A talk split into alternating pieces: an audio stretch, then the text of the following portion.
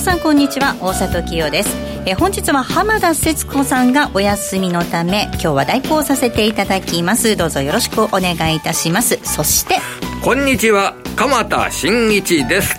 ここからは「ゴーゴージャングルマーケット」をお届けしていきます。さあ鎌田さんちょっとアメリカ株式市場の動き不安定になってきましたね。そうですねあのね、8月の一番最後、まあ、9月の1日って言ってもいいかな、はい、9月の1日の高値、えー、ここちらがですね、あの、えーと、テスラが高値をつけたのが9月の1日、で、アマゾン、失礼する、アップルが高値をつけたのが9月の2日、要はあの一つ山作ったんですよね、9月の頭、そこからナスダック総合指数が高値を抜けずに、まあ、ほぼこれで、えー、4週間近くになるというようなタイミングになって、で、日本の市場でもちょっと動きが止まったのかなというような意識のもとで、今日は日経平均で2万3000飛び30円台まで下げました。はい、え2万3000円台を割るというところまではいかなかったんですが、もしもこれ、え今週割るような場面が来ると、9月9日以来と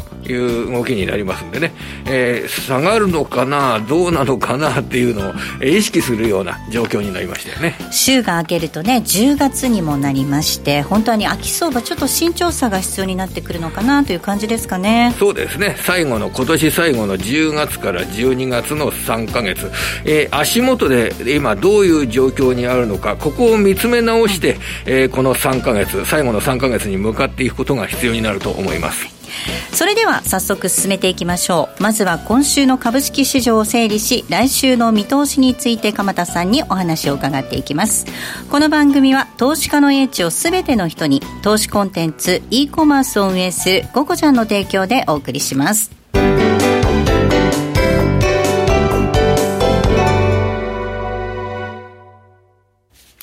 さあ、鎌田さん、見極めが必要になってくる時期だというお話でした。足元では、投資環境自体、これは大きな変化はないと思ってます。あの、FRB 含めて、えー、ECB も、そして日本も、えー、超金融緩和状態が続く。これは変化はないですね。ただ、あの、超金融緩和状態が続くということで、続くっていうことは、まあ、続くのはいいことなんですけど。変化はないわけですよね。新しい、はい、新しいもの、ええ、新しいものがこれは出てこないわけですね。だから、あの、今の株式市場のマーケットで考えると、えー、長金融緩和状態が続くっていうのは確かに歓迎すべきことなんですけれども、こう、その金融緩和、金融政策面で新しく株式の上値を買うっていうような、そういう意識づけっていったものが今は得られていない状態に入ったと思います。で、そこのあたりは、あの、通貨の相場、為替相場でもそのような見方をしているようでして、例えばあの、ドル安っていうのがすごく目立ってましたよね。あの、ユーロが買われてドルが売られる、円が買われてドルが売られる。円はあんまり買われなかったんですが、あの、象徴的な例はやっぱりユーロが買われてドルが売られるっていうような動きが見られてましたね。それで、そのドルの方が結構今、買われるような場面が見られてきましたよね。はい、逆になってきてますね。それで、ドルが買われるっていうような場面が見られてきたっていうことは、この一段のドル安にはならないというような考え方を、えー、為替市場の参加者がしたという捉え方ができます。そうなると、アメリカにおける一段の金融緩和期待、これがあまり今、材料として意識されにくい状態になったのかなというふうに思ってます。はい。まあ、新しい金融緩和ですとか、今度 FRB はこんなことをやるんだというような、そういう意識が働いた場合、えー、ドルを売って株を買うっていうような、あその意識が盛り上がるっていう可能性が出てくるわけですけれども、どうやら足元だとそういう材料っていうのが、ちょっと、あの、薄れてきたと。じゃあ、株価が上がるために、金融緩和面が材料にならないんだったら、どういうことが必要になってくるか。それはやっぱり、企業収益ですとかが、今まで以上に良くなるっていう、そういう状況になると株を買いたいなっていう気持ちになると思うんですよね。さあ、どうでしょうか？うん、ここでキーワードになるのはやっぱり自動車だと思います。うんうん、自動車の回復が、えー、今あ、市場参加者が考えているよりも迫力のあるものになるのかどうか、ここがポイントになると思います。例えばなんか中国とかだったりとかすると、うん、結構思った以上に売れたりとか。これ強いですよね。するんですよね。あの、毎月今中国のあの月次の自動車販売が1年前に対して2桁以上、10%以上伸びるという状況になっているので、今度の7、9月期決算においても中国における自動車販売の増加、これが企業収益を良くする要因になるっていうこと、ここは間違いないんじゃないでしょうか。うん今日もですね、あの、引けた後に5333の日本外資という会社が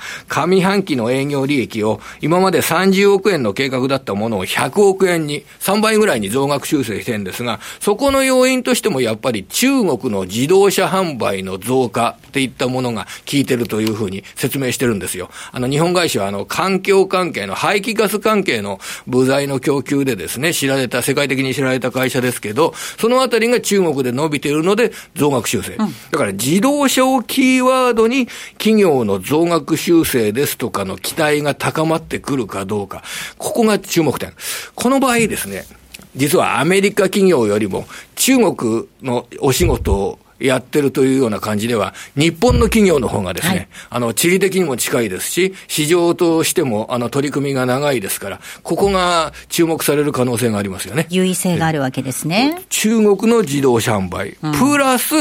自動車っていうのは今度はアメリカ。はい。アメリカの、えー、回復といったものが本物になるかどうか。で、アメリカの指標ですとね、あの、一番今目立っているのは、住宅の回復ですよね。えー、直近金曜日に発表されました、えー、8月の中古住宅の販売が年間の換算で600万件っていう数字になったんですが、これが、えー、っとですね、2006年の12月以来の高水準だったんですね。そうなんですね。14年ぐらいの高水準。要はアメリカで住宅が売られ、はい、販売が盛んになってるっていうのは、これ多くの方がもちろんデータとして見てる話ですけど、はい、それは、あの、リモートワークの拡大によって、えー、遠いところでも大きい家が欲しいというような人の需要が鮮明化している。えー、それで、材木の価格が急騰して、はい、ありましたえー、自動車の一軒の、あの、自動車じゃない、あの、住宅の一軒の値段が、今31万ドルが平均値になってるんですね、中央値に。31万ドルっていうのは、これが、あの、発表元によるとですね、えー、これが、史上最高の平均値になってるんです、そうなんですね。住宅価格が史上最高の水準になってる。えー、で、ここで、住宅を買い替えて、広い住宅を買った場合、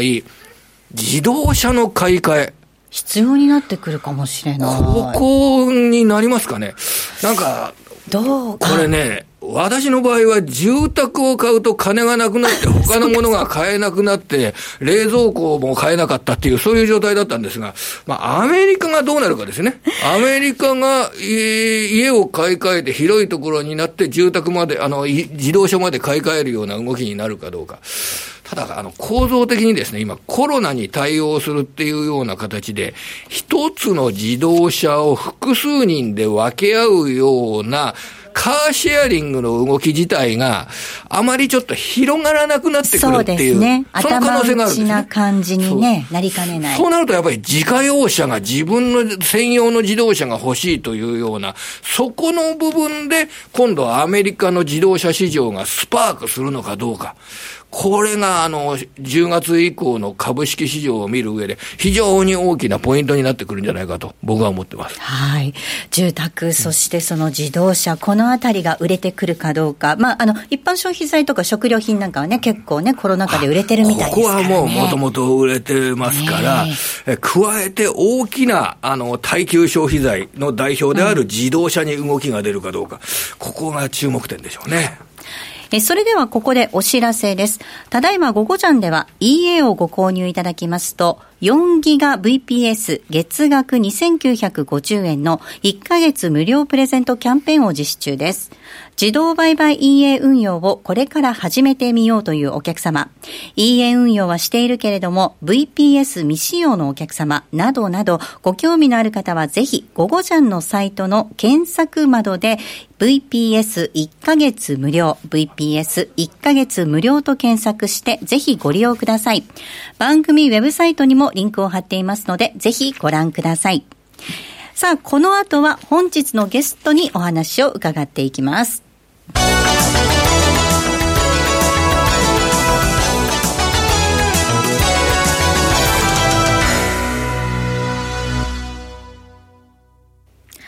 それではご紹介しましょう。本日は電話でご出演となります。エモリキャピタルマネジメント代表の江森哲さんです。江森さん。はい。こんにちは。よろしくお願いいたします。よろしくお願いします。はい。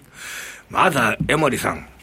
アメリカの株式市場についてのお話から伺っていきたいんですけれども、えー、ね、どこまで上がるのかなと思って、えー、ハラハラしながら見ていた。別にハラハラする必要もないんですけれども、あの、どこまで上がるのかなと思って見ていた、あの、ナスダック総合指数が、まあ、高値をつけて10%調整するというような、そういう段階に来ました。で、10%調整した後に、まあ、なかなかあ簡単には戻らないぞっていうような雰囲気も出てきてるんですけれども、まずこのアメリカ株について江森さん、えー、教えてください。いや、これはですね、やりすぎたんでしょうね。えー、簡単に言うとね。はい。うん、あのー、まあ、高値をつけるときに何があったかっていうのをですね、これまず考えなきゃいけないんですよ。ええまあ、これ、誰がどういうふうにやってたかっていうのはですね100%把握できるわけではないんですが、まあ、おそらくかなりの確率で、まあ、投機的にですね、まあ、取引をしていた、まあ、個人投資家を含むですね、まあ、一部のヘッジファンドとかもそうだと思うんですが、まあ、かなりあのコールオプションね、これを買ってましたよね。はいあのコールオプションというのはあの買う権利なんですが、まあ、要はあの価格、株価が上がっていくと、そのコールオプションを持っている人たちは収益が上がると。まあ、もっと簡単に言うとあの株価が上がる方にかけている人たちがそのコールオプションを買うというのはまあ一般的なんですがそういった人たちがですねかなり買ってましたよね。はいでまあ、それを象徴するのはあの株価が上がりながらボラティリティ、まあ、株価の変動率がですね上昇するというですね、まあ普段なかなか見ることができないようなことが、まあ、株価がピークをつけに行く過程でですね起きていましたよね。はい。で結局、こういった人たちが買ったコールオプションを買ったことで勝手に株価が上がってですね、まあ、要はあのコールオプションを売ってる人たちは株価が上がるとこれヘッジをしなきゃいけないので、うん、まあ、コールオプションを買い直すかないしは、えー、株式、まあ、あの対象となる株式を買う、まあほまあ、かなりの人たちがですね個別株のコールオプションを買ってたはずなんですけどね、うん、株個別株がその上がっていくとですね、えー、その株を売り手は、コールオプションの売り手は買い戻しをしなきゃいけないということで、まあ、その買いが多分株価を押し上げてしまったんだと思うんですよ。はい。まあ、それが一巡するとですね、まあ、買う理由がなくなるわけですから、まあ、当然、罠が重くなりますよね。はい。まあ、買う人が続いてどんどん出てこない限りはですね、これ株価というのは上がりませんので、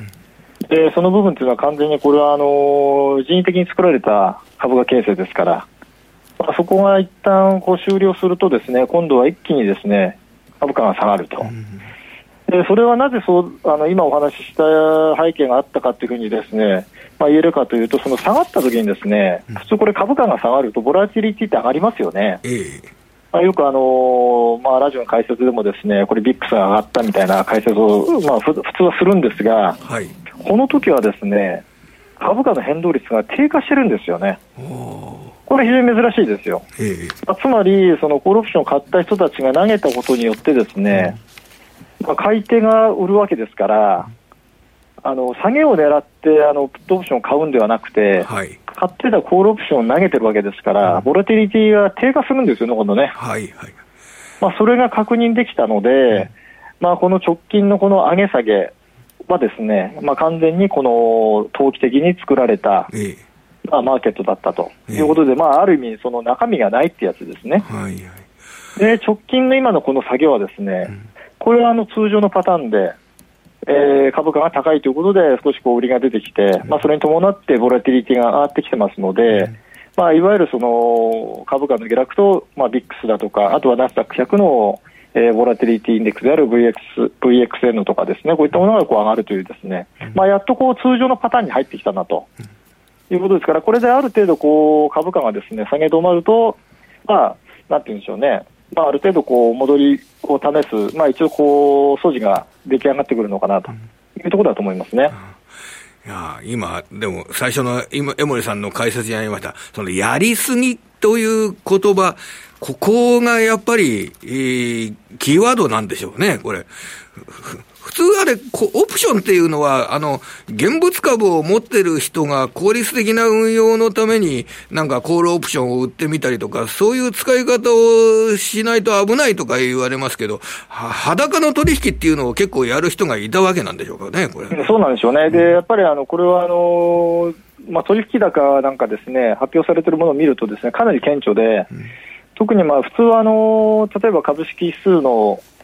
あの ETF とかに連動するオプションを売ったり買ったりするんですけども、今回目立ったのはですね個別株なんですよね、はい、個別株の、えー、個別株をアンダーラインにしたそのコールオプションの買いがもう急激に増えてるんですよね、でこれはもう過去になかったパターンなんで、まあ、おそらくその、まあ、給付金トレーダーと言われるですねロビン・フッダーとかですねそういった人たちが、まあ、もしかしたら背景にあるかもしれませんし、うん、まあ、ないしはその一部報道があった例のソフトバンクグループですね、うん、まあ、こういったところがですねあのアメリカの市場で、まあ、そういった取引をしていた可能性というのは、まあ、結構あってですねもしそうであれば、まあ、この買い手の人たちは今かなりの損失を抱えているはずですから、うん、えー、うまく見えてない方はですね、はいまあ、そういった人たちの売りなんかも、やっぱりちょっとこう、直近の下げにですね、まあ、影響を与えているのかなって気がしますね。はい、あともう一つですね、あの、先週末に発表になった、あの、まあ、毎週これ発表になってますけれども、アメリカの先物市場ではですね、投機筋、まあ、これはあの、商業筋もそうなんですが、あの、まあ、いろんなカテゴリーの人たちが今どういうポジションを持っているのかっていうのが、週1回発表になりますよね。はい。で、これであの、ナスダック100のですね、えー、先物のポジション、投機筋のですね、まあ、いわゆるその現物と関係ない投機的に取引されている方々の先物のポジションを見ますとですね、なんとですね、8万枚以上ですね、売り越しになってるんですよね。これ、ついこの間までですね、もう大量の買い越しになっていたのはですね、わ、うん、ずか2週間で一気にですね、8万枚の売り越しというですね、数字になってまして、で、これね、あの、8万枚台っていうのは、これずっと遡るとですね、なんと2008年の4月、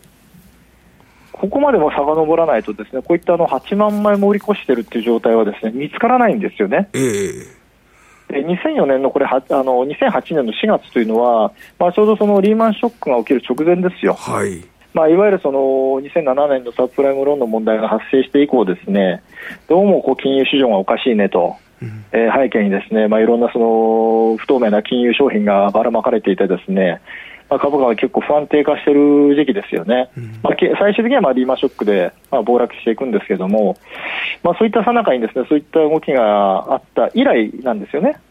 はい。ですから、ちょっとですねこういった動きが出てきている、まあ、投機筋はどういう意図でですね、まあ、ナスダック指数をですね、ナスダック100を売っているのかって、これ、まあ、あのそれぞれ聞かないとわからないんですが、売った方が儲かると思ってるから、売り越しになってるってこともちろんそうですね、えー、うん。まあ、もちろん下げてきたからっていうのもあると思いますけども。うんですから、まあ、これ、見方両方できるんですが、まあ、一つはそのある程度下がってくれば、今度はこういったあの売ってる人たちは買い戻しをせざるを得ない時が来ますんで、うん、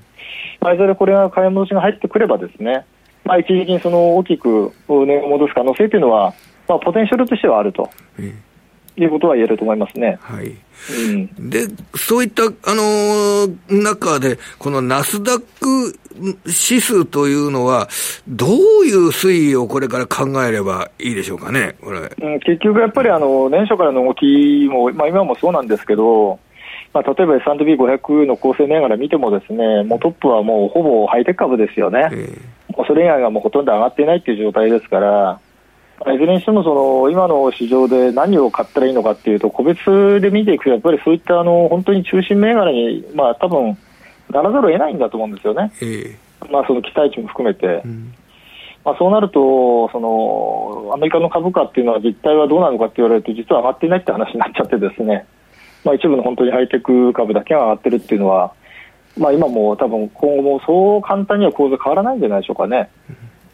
まあ、これはあのもちろんそのコロナの状況が劇的に改善してですね、えー、ワクチンができたとかね、まあ、いろんなもので、まあ、投資家の心理がまあ変わってですね、まあ、むしろそのバリューシフトみたいな動きが出てくれば、まあ、これ大きなですね転換点になると思いますし、まあ、株価全体が今度はあるという話になりますから、まあ、これはこれでむしろやりやすいという話になるんですけども、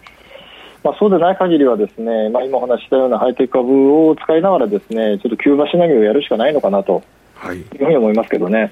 うん。えー、日本の投資家でも、あの、 GAFAM ですとかをね、えー、これ購入して、近年購入して、えー、随分上がったなと思ってる方なんかも結構いらっしゃると思うんですけれども、それで、はい、えー、高値つけて下がってるところ、えー、ここでは、そうすると、まあ、どこがそこになるかはわからないけれども、その投資対象として、えー、世界的に大きな存在感のある株だっていうようなことは、まあ、あのー、変化はないという考え方でよろしいんでしょうかね。うんあの結局その、どういうふうに運用するかっていうですね、まあ、技術的な問題も入ってくるんですよね。うんまあ、あのヘッジファンドなんかね、運営してる人たちはよくわかると思うんですけど、これ一発勝負で鍵に行ってもですね、まあ当たれば大きいんですけど、まあダメなら終わっちゃうんですよね。まあ、個人投資家さんがそういうことをやるわけいきませんから、ある程度こう長期的に上がっていくということを前提にすればですね、まあ、やっぱり10回、20回に分け資金を分けてですね、えー、まあ、買い下がっていくということを考えるのが、これはまあ一番、あのー、なんていうんですかね、まあ、オーソドックスで、まあ、セオリカルなやり方だと思いますね。うんまあ、一番簡単なのはあの高値からですねどういうふうにこう下がっていったときにどういうふうに買っていくかっていうのをですね、まあ、決めてやっていくっていうのがですね実は一番あの心理的にも資金的にもですね、あの痛くないですし、まあ、むしろそれがあの結果的に一番安定したリターンにつながるというですねまあ、そういったあの結果も出てます。実際ですね、あの今年例えばあのいわゆるアクティブファンドってありますよね。ええ。まあ、ファンドマネージャーがその裁量でどの銘柄を買,、まあ、買えば、まあ、収益上がるとか、あといわゆるそのベンチマークと言われるですね例えば株式投資であれば S&P500 のリターンを上回れるかということでですね、まあ、ファンドマネージャーがこう自分の裁量でこう運用するっていうのをやり方が、まあ、アクティブファンドなんですけども、ほぼ壊滅なんですよね。あんまりうまくいってないんですね。全くうまくいかないんですよ。はいはい、やっぱそれだけね、難しいんですよ。うんだからそのインデックス運用がいいっては、ね、あの決めちゃっていいのかって話ももちろんあるんですけども、まあ、結果見ればですね、まあ、そっちの方がいいわけですね。うんですから、まあ、どういうふうにやっていくのかっていうのが、やっぱりあの戦術というか、ですね、まあ、そういった形で決めていけば、ですね、まあ、プロに勝てるっていうのは、ですね、まあ、普通の人でも全然勝てちゃうんですよね。うん。まあ、そういう意味ではあの、ナスダック100をそういった対象に使っていくっていうのは、まあ、リターンの大きさが望めますんでね、はい、私はいいと思いますけどね。はい、はいそしてもう一つ、あの、あの、足元の、あの、動きとして、江森さんに伺いたかったのは、まあ、ユーロドル相場でユーロが買われるっていうような動き、えー、結構、あの、今年夏場はですね、一つの象徴になったと思うんですが、この通貨の世界ではどんな取引をこれからしていくといいんでしょうかね？これ今、あの、見てるとですね、うん、まあ、まあ、基本はやっぱりドル主体なんですよね。はい、まあ、ドルが買われるか売られるか、その裏側にユーロがあるっていうのは前提ですんで、ユーロに主体性があるとはあまり思わないんですよ。はい。で今、あのまあ、ご案内だと思うんですけど、まあ、株が下がると、まあ、ドルが買われてユーロが売られる、ドルがあの株が上がっていくと、まあ、リスクオンでドルが売られてユーロが買われるってパターンですから、で直近、やっぱりユーロがこう崩れてきているのは、まあ、株が崩れてドルが買われてるからっていう理由以外ないですよね。はい、うん、ですので、まあ、一義的にはやっぱりその株価を見ながらこう運用していくという話になるでしょうし、うん、まあ、これで株が、まあ、この一両日中に戻ればですね、まあ、ユーロ自体も今、かなり売り込まれてますから、はい、まあ一旦は反発するというふうにですね、まあ、考えるのは、まあ、一般的でしょうね。はい。うん。まあ、ただあの、ユーロのやっぱり景気指標は少しね、PMI なんか昨日発表になったの見てましても、ちょっと弱くなっちゃってるんですよね、特にサービス業がね。でまあ、あとはやっぱりあのコロナの感染再拡大みたいなね、ところがヨーロッパに今出てきてますんで、あとはイギリスと EU のね、えー、離脱交渉が、まあ、やっぱりちょっとこう難航しているというのもありますんでですね、まあ、ユーロはユーロで買いづらいというですね、非常にまあ難しい、まあ、の状況ですよね。はい。うん、ただ、相場としては今、ユーロは崩れてますので、まあ、反転するのを待って買うタイミングをこう探っていく、まあ、それの一つの比喩としてはやっぱり株価見ておくというのが一番いいでしょうね。だから基本の軸としては、今の段階だと、えー、リスクを取るという取引になると、ドルが売られる。そして、リスクをの逃れるというようなあ状況になると、えー、ユーロの方が売られてドルが買われる。ここは、あの、よろしいでしょうかね？考え方そうですね。あそういうあの考え方でいいと思いますね。わ、うん、かりました。はい。さて、えー、そういった中で、えー、金の高が高値をつけてからちょっと休んでるぞということで、江森さんの見方、皆さん聞きたいなと思ってるんですけど、これはいかがですかね、これ。あのこれもあの前も話したかもしれないんですが、金はあの2000ドルを超えましたよね、え短期間で、ね、上がりすぎなんですよ、はい、そもそも、うん、ここまで上がる必要ないんで、え、今の時期にですね、うん、なので、まあ、今、1850ドルぐらいまで下がってますけど、まあ、それでもまだ上昇基調を維持してますんでね、はい、まあ、なんてことはないってことですよ。はいうん、ですから、まあ、これはあの以前からお話しているように、株式投資をするときに一緒に買うというのはですね大前提なんでうん、で、キャピタルゲインを狙うものではないと、はい、いうことをまずですねもう再確認した上で、相場を取りに行くっていう発想はですね金に対しては捨てて、うん、えー、リスクヘッジであるということをですね考えていけば、結果としてそのリターンが出るという可能性があるということですから。まずそこを押さえておいていただきたいですよね。はい、あとは、その今、FRB なんかもですね、えー、なんていうんですかね、あの財政出せ出せっていう機能もね、あのパウエルさん言ってるぐらいですから、あとは財政が出てくれば、まあ、これ、自然にドル安、金高になっていくでしょうね。はい。わ、はい、かりました。ここまでは江守哲さんにお話を伺いました。江守さんどうもありがとうございました。ありがとうございました。さあ、それではここでゴゴジャンからのお知らせです。江守哲さんのメルマガ、江守哲のリアルトレーディングストラテジー、理論と実践、投機と投資。現物とデリバティブ知識を合わせ持ったコモディティ、FX、債券、株式などの分析をメールマガジンで配信。加えて SNS を利用した読者からの質問にもお答えします。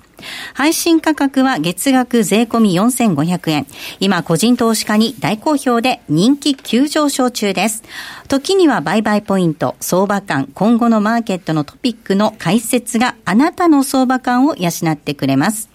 みんなでエモリテスのリアルトレーディングストラテジーでトレード成果を上げていきましょう。お申し込み詳細は番組ホームページのゴゴジャンえー、番組ホームページのゴゴジャントレードサロンのバナーをクリックしてください。お申し込み詳細なんですが、番組ホームページのゴゴジャントレードサロンのバナーをクリックしてください。ここまでは江守哲さんでした。はい。江守さんのメルマガはですね、いつも、はい、あの、東京株式市場がオープンする前にですね、あのー、このメルマガがね、配信されてきて、はい、非常にあの、あの、前の日のアメリカの市場、金利の状況、為替の状況、すごくわかりやすく説明していただいておりまして、あの、私も、あの、いつも拝見させていただいております。はい。相場を見る上でね、こう全体感を養うっていう点では、江森さんのようにこう幅広くカバーされてると、参考になりますね。すね、継続するっていう、継続して、ね、いろいろ見ていくっていうのがすごく大事なことですよね。はいうんで、まあ、明日の株式市場を見るにあたっては、あやっぱりね、アメリカの株式市場っていうことになるんでしょうね。今晩どうなるかっていうところですね。ナスダック総合指数が高値をつけた後の安値、とどまるかどうか、ここがポイントになると思います。はい、さあ、お送りしてまいりました、ゴーゴージャングルマーケット、そろそろお別れのお時間です。鎌田さん、どうもありがとうございました。来週も素敵なゲストをお招きしてお話を伺います。どうぞお楽しみに。それでは皆さん、また来週。この番組は投資家の英知をすべての人に投資コンテンツ e コマースを運営する「ゴゴジャン」の提供でお送りしました。